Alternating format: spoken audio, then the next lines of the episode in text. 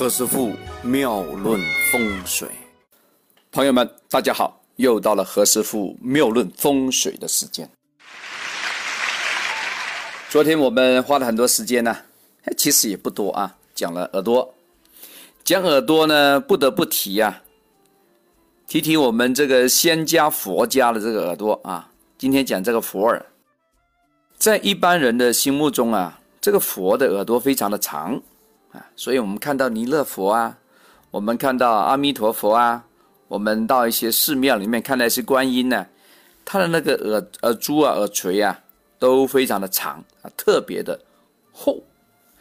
所以很多人呢，在看到朋友的耳垂啊长得特别长的时候，我们都摸一摸，话说笑哎，这个是佛耳啊，佛家的耳朵，耳垂垂下来的垂啊，就是耳珠。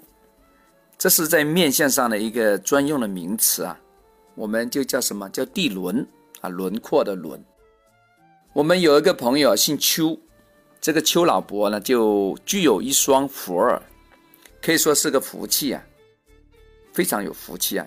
因为拥有佛耳的人呢，容易随遇而安，做起事来呢比较轻松随便，所以说不论在任何工作啊，都不会对他人啊对朋友啊造成一个严重的压力。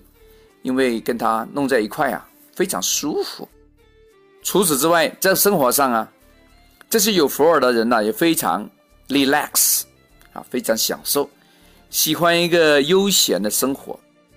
还有另外一个重要的是啊，这些人呢，一般都能够碰到贵人辅助，不管是碰到什么差的困难呢，他都能得到一些贵人的帮忙。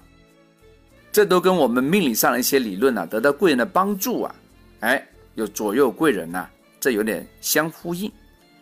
这个姓邱的老伯呢，便是就是这个性格，他就跑上了这一个运程。虽然说他现在已经差不多八九十岁了啊，八十多了，仍然活得非常的开心呢，非常的舒适啊。你看，好人好命，好耳朵。耳垂比较长的人呢，一般都代表这辈子啊，他的那个福德贵人比较多，一般也是多福少灾呀。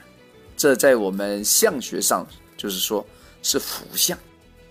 OK，何师傅这个妙论风水的节目啊，同名的节目也登录了大师有空和映客这样的 APP 啊，所以大家如果对那个风水啊，对画面有要求的话，可以在大师有空上面注册，并且搜索关注何师傅妙论。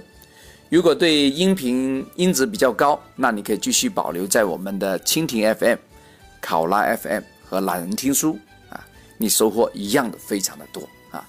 如果两个平台都很喜欢，那可以两个平台同时听啊。